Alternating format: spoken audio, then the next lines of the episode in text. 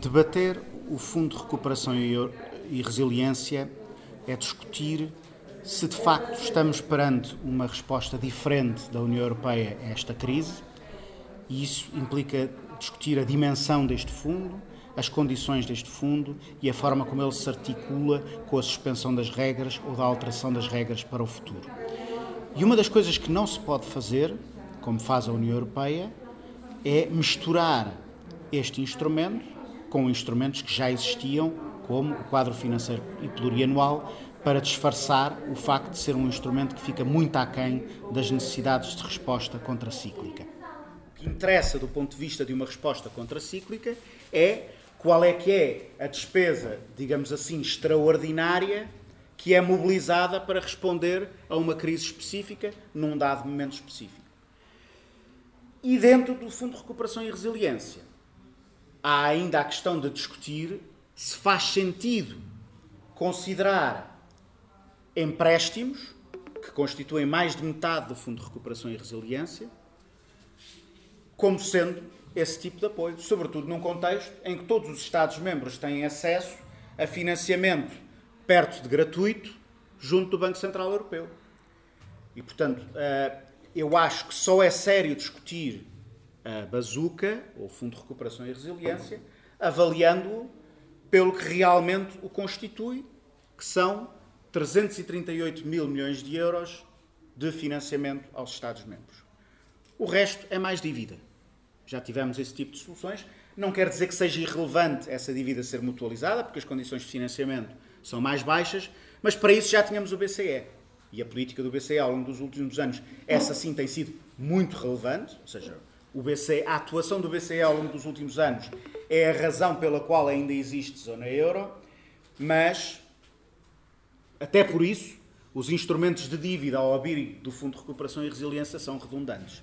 E porque, por isso, portanto, o que temos, 338 mil milhões de euros, é cerca de um sexto do que todas as instituições internacionais e o próprio Parlamento Europeu considerava necessário para responder a uma crise desta dimensão. E, portanto, obviamente, a dimensão conta e muito. Depois, hum, esta é a resposta global. No plano das regras, um dos elementos da resposta a esta crise foi a suspensão de todas as regras de funcionamento económico que contam dentro da União Europeia mostrando mais uma vez que as regras de governação económica não servem para responder a crises, as regras para as ajudas de Estado não servem para responder a uma crise, as regras do mercado interno não servem para responder a uma crise, porque retiram instrumentos que são fundamentais às economias da zona euro para poderem inverter a dinâmica das suas economias. E aquilo para que nos estamos a preparar, ou melhor, aquilo para que as instituições europeias se estão a preparar, é para depois de suspender as regras para conseguir responder à crise, voltar a instituir exatamente as mesmas regras. Voltar às mesmas regras do mercado interno, às mesmas regras das ajudas de Estado, às mesmas regras de governação económica. Inclusive, eh, nós tivemos agora recentemente um relatório sobre, sobre a revisão do quadro de governação económica, cuja responsável foi a Margarida Marques, é uma deputada eh, portuguesa do Partido Socialista, e que é um relatório para ficar tudo na mesma, com algumas portas abertas para ficar um bocadinho pior, nomeadamente para introduzir elementos de controle da despesa pública, um, que, que inclusive poderiam fixar limites nominais à despesa de, ou ao crescimento da despesa pública de, de, de Estados-membros, portanto seria um passo uh, à frente do ponto de vista da, da, da disciplina orçamental.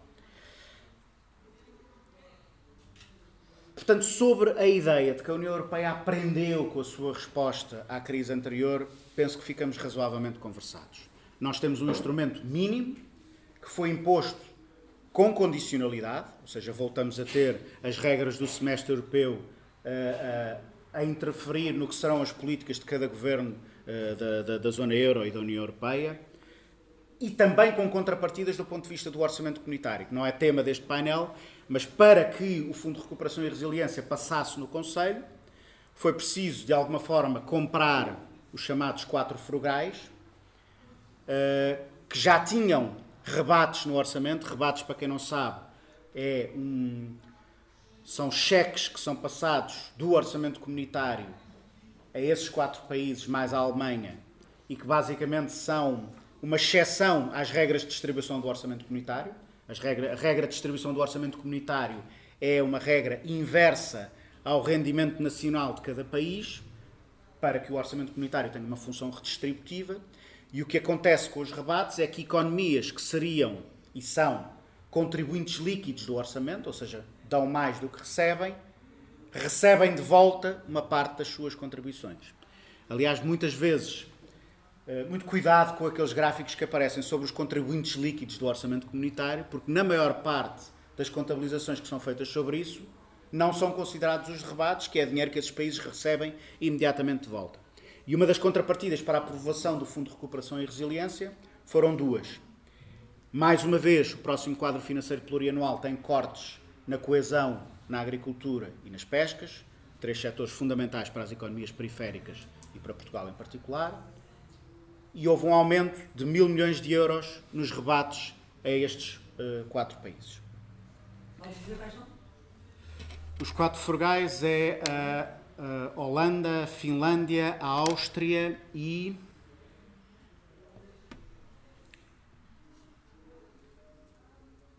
E estou-me a esquecer do quarto. Uh, eu depois digo. A Alemanha não. A Alemanha manteve o rebate uh, como estava. Depois há uma segunda questão que é de saber se, como fez também parte da propaganda, se esta resposta ia permitir que todos os Estados-membros uh, pudessem responder da mesma forma à crise fazia parte todo aquele discurso de desta vez é diferente, desta vez estamos todos no mesmo barco, etc. Desta vez vamos ser solidários uns com os outros e por aí fora.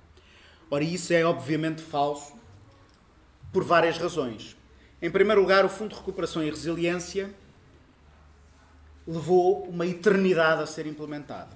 Ou seja, nós estamos a começar agora a executar o Fundo de Recuperação e Resiliência e já estamos em crise há quase dois anos. E isto tem, obviamente, um impacto, porque as respostas contracíclicas são para acontecer no momento.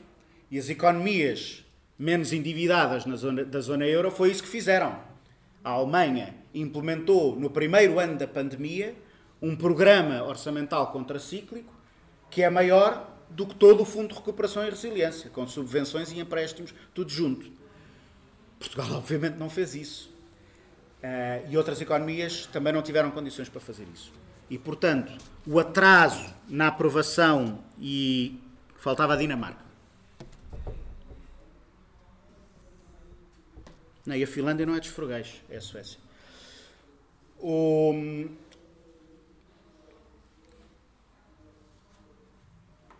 Perdi-me. Desculpa. O...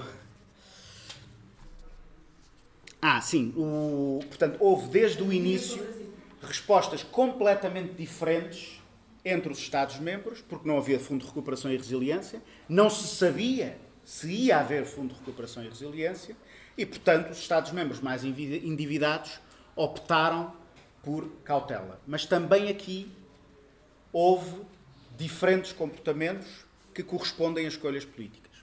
E um dos objetivos deste painel é também discutir aquilo que têm sido as opções do governo de António Costa do ponto de vista da resposta à crise e do posicionamento e da utilização do Fundo de Recuperação e Resiliência. E há aqui vários. Aqui entramos numa questão que é uma questão complicada do ponto de vista uh, uh, da ciência económica, que é como é que se contabiliza um esforço contracíclico. Eu disse há bocado que não se pode pensar na despesa normal, digamos assim, como sendo um esforço contracíclico, que é aquela despesa que passa de ano para ano e que decorre do normal funcionamento das administrações públicas, etc, etc.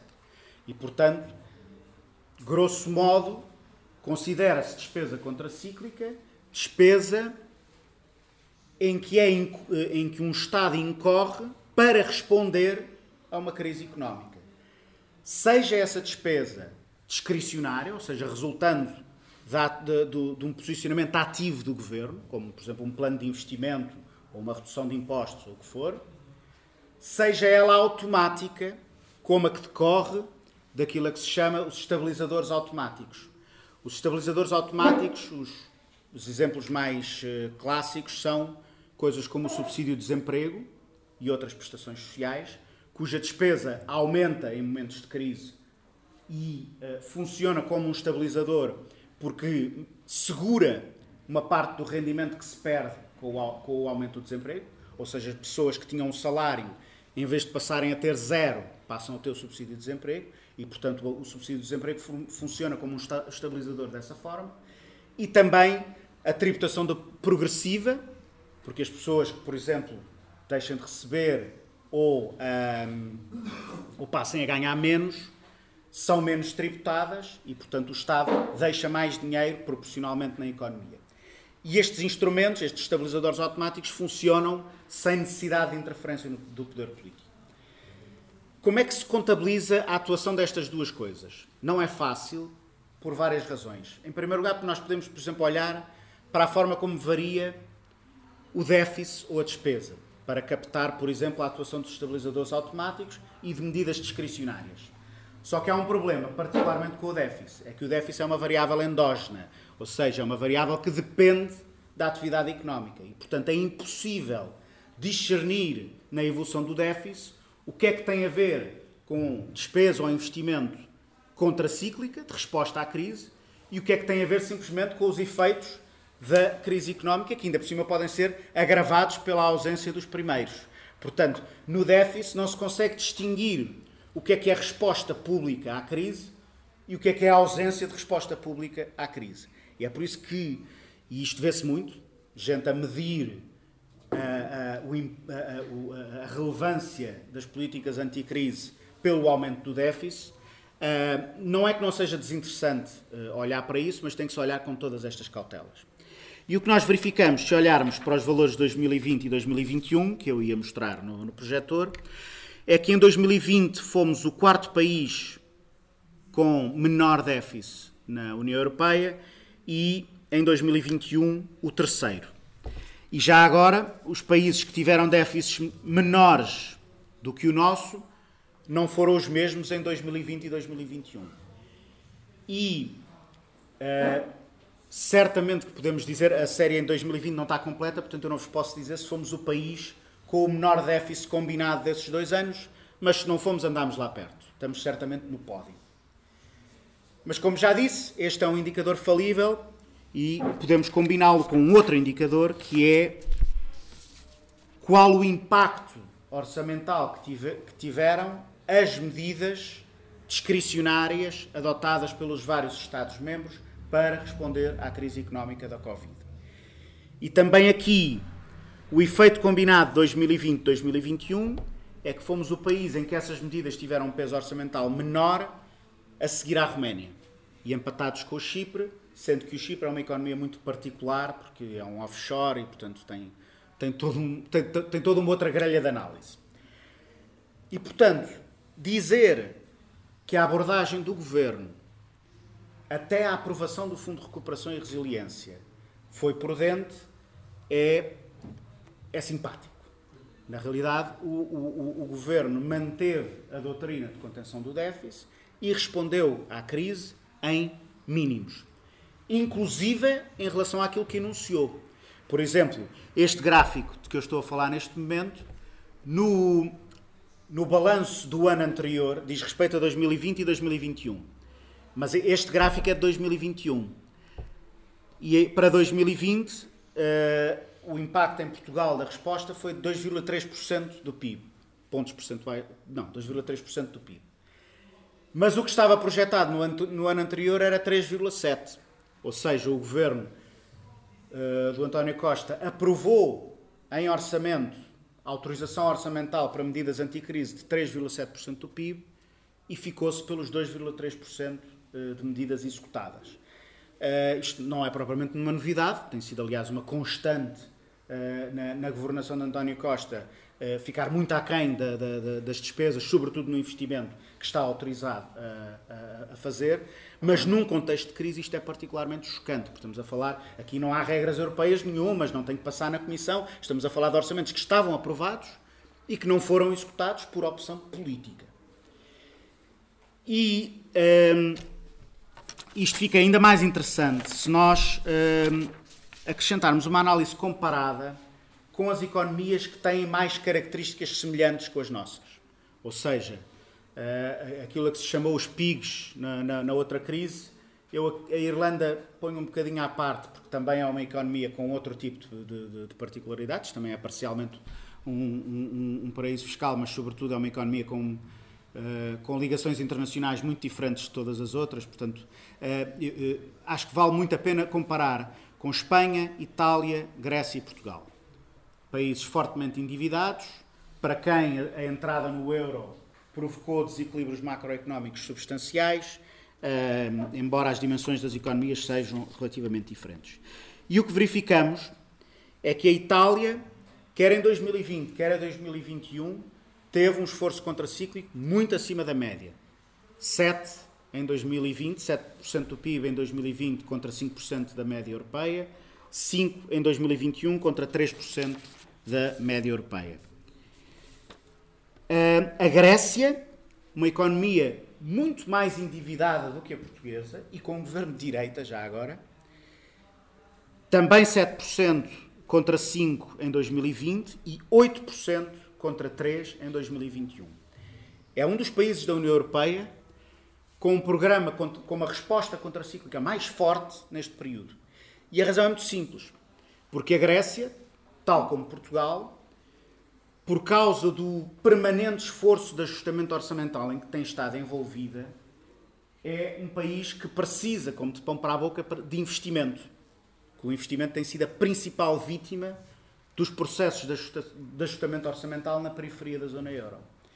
E, portanto, o governo grego mal se apanhou com a possibilidade de, suspensas as regras orçamentais, lançar programas de investimento público para atacar problemas estruturais da sua economia, fê-lo. E fez muitíssimo bem. Uh, aliás, mostrando que a direita também sabe ser pragmática quando se trata de, eh, de, de, assegurar e de aproveitar o exercício do poder. É, aliás, interessante verificar também que a Grécia tem déficits destes em 2020 e 2021 sem que na Comissão Europeia se tivesse levantado um sobrolho Uh, o que depois daquilo que aconteceu com o governo do Siriza não deixa de ser uh, notável. E destes quatro países, o único que ficou ligeira, ligeiramente abaixo da média europeia é a Espanha, tem, apesar de tudo, um nível de endividamento menor do que o nosso e é uma economia bastante mais robusta do que a nossa. Portugal, em 2020, em que a média de, de, de peso orçamental das medidas anti-Covid foi de 5%, nós tivemos 2,2% e em 2021, em que a média foi 3, nós tivemos uh, eh, 2,5. E, portanto, uh, eu acho que é muito importante, quando criticamos a insuficiência da resposta europeia a esta crise, e ela deve ser criticada, que não cometamos o erro de, de passagem, absolver o que tem sido a atuação do Governo Nacional. Porque é verdade que a resposta europeia é insuficiente, mas com a resposta europeia que temos, teria sido possível fazer muito mais, nomeadamente com a suspensão das regras orçamentais.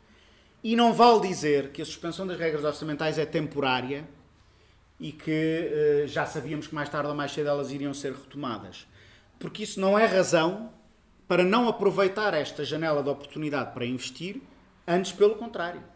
Era nestes anos que era preciso fazer todos os investimentos estruturais que nos colocassem em melhores condições para, a partir de 2023, eh, que remédio, cumprir as regras orçamentais. Ou seja, mesmo na perspectiva, sabemos ser a perspectiva do Partido Socialista, de escrupuloso cumprimento das regras do Pacto de Estabilidade e Crescimento, o que fazia sentido nestes três anos, 2021, 20, 21 e 22, era ter um esforço contracíclico muito forte.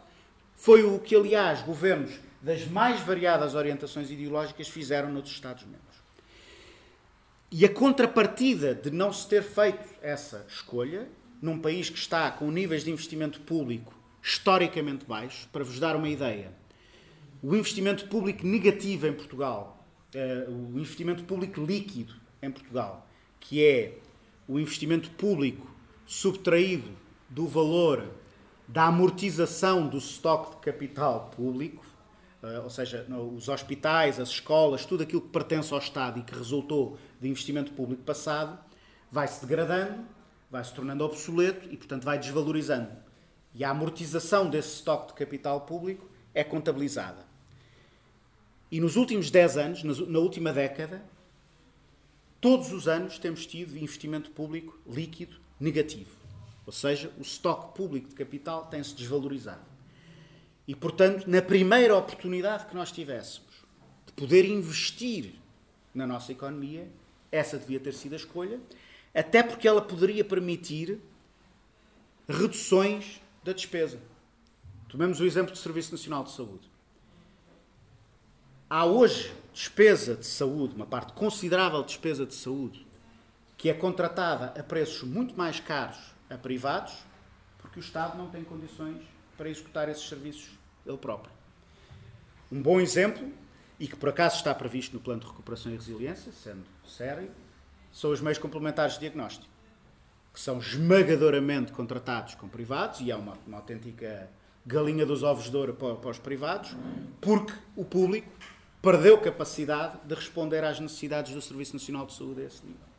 E, portanto, um investimento Uh, isto, aliás, foi-nos dito por um ministro de saúde, não, não é atual ministro da Saúde, mas o ministro, ministro da Saúde uh, uh, do, do, governo anterior, que um investimento para internalizar os meios complementares de diagnóstico era menor ao valor que nós gastamos com meios complementares de diagnóstico num ano. E, portanto, em menos de um ano, recuperar-se-ia um investimento dessa natureza. Mas aqui também entram outras considerações sobre o que é que se quer da saúde uh, uh, em Portugal, como, como certamente compreendo. Uh, já, já devo estar a abusar, portanto vou tentar encaminhar-me para algumas conclusões. Depois podemos, eu, eu, e a Marisa fizemos uma proposta de financiamento do Fundo de Recuperação, mas isso eu agora acho que é mais história. queria só terminar com as questões de, uh, questões não macroeconómicas do, do, do, do, plano de recuperação português. Uh, o plano de recuperação português, eu penso que repete muitos erros, infelizmente recorrentes, nas políticas públicas em Portugal. Um muito óbvio é o centralismo, ou seja, o grosso do Fundo de Recuperação e Resiliência será gasto nas áreas metropolitanas de Lisboa e Porto. Uh, era normal que uma parte substancial fosse para estas áreas, até porque um dos objetivos é o objetivo climático e estamos a falar de partes do nosso território que são desproporcionalmente poluentes. Uh, no entanto, estamos a falar de um nível de, de, de, centralização que, na realidade, não é muito diferente do que tem sido sempre, mas uh, a, a, possibilidade de pensar um plano económico estratégico uh, não este incidente não nos levou a pensar na possibilidade da construção de outros polos de desenvolvimento regional articulados com instituições de ensino superior e com, eh, enfim, pensar na, na, descentralização da nossa uh, atividade económica um pouco pelo território, que é aliás uma questão que começa a preocupar um número crescente de economistas. Eu quando quando eu tirei o, eh, o, o meu curso o território era uma coisa que absolutamente ninguém discutia. A economia era uma ciência sem espaço, não, ninguém falava do assunto. Uh, eh, e hoje a coisa está a mudar muito por força de, da desertificação do país, por força dos incêndios, por força da atividade agrícola, eh, por força dos problemas urbanísticos que se acumulam na, na, nos grandes centros urbanos, etc, etc. Os economistas resolveram finalmente começar a prestar atenção a coisas a que todos os outros cientistas sociais já prestavam atenção há muitas décadas.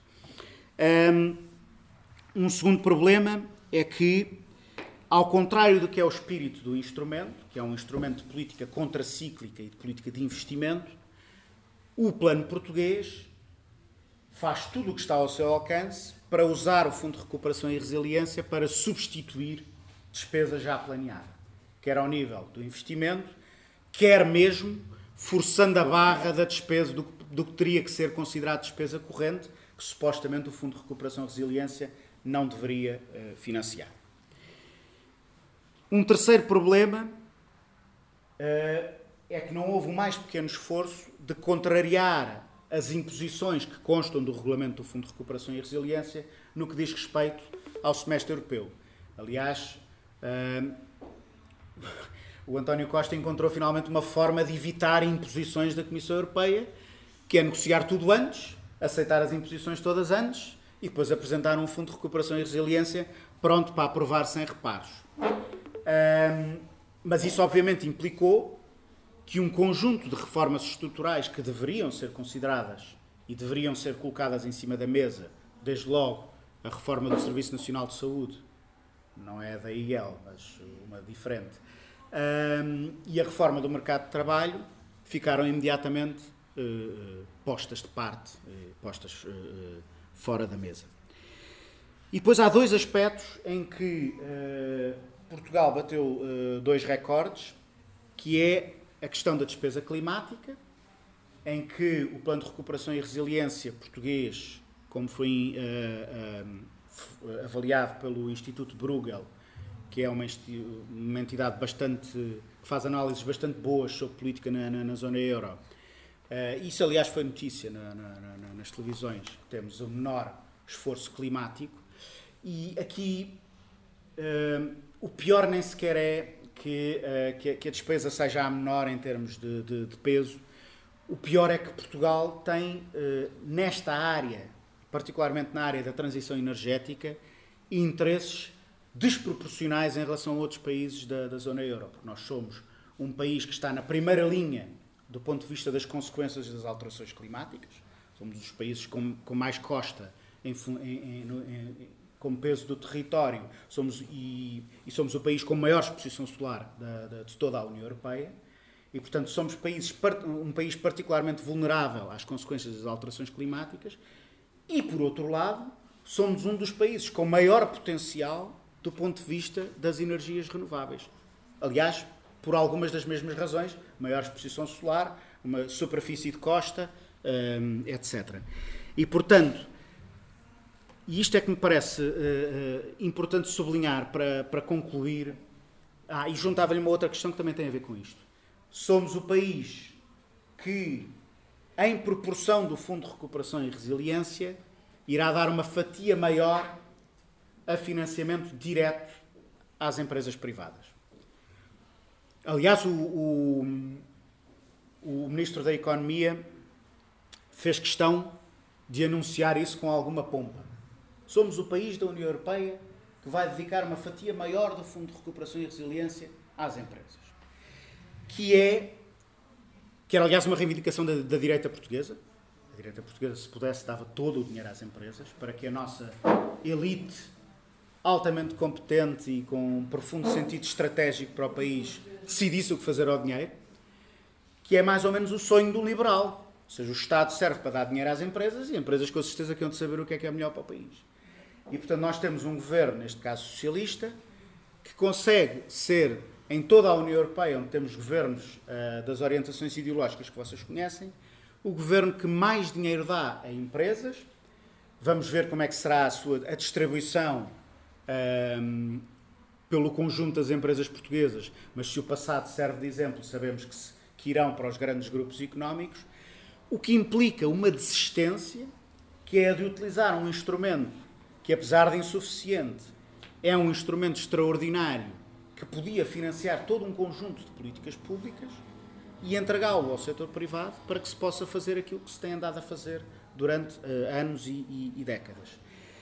E eu acho que isto não tem só a ver com a pressão política que foi colocada pela direita, não tem só a ver com, hum,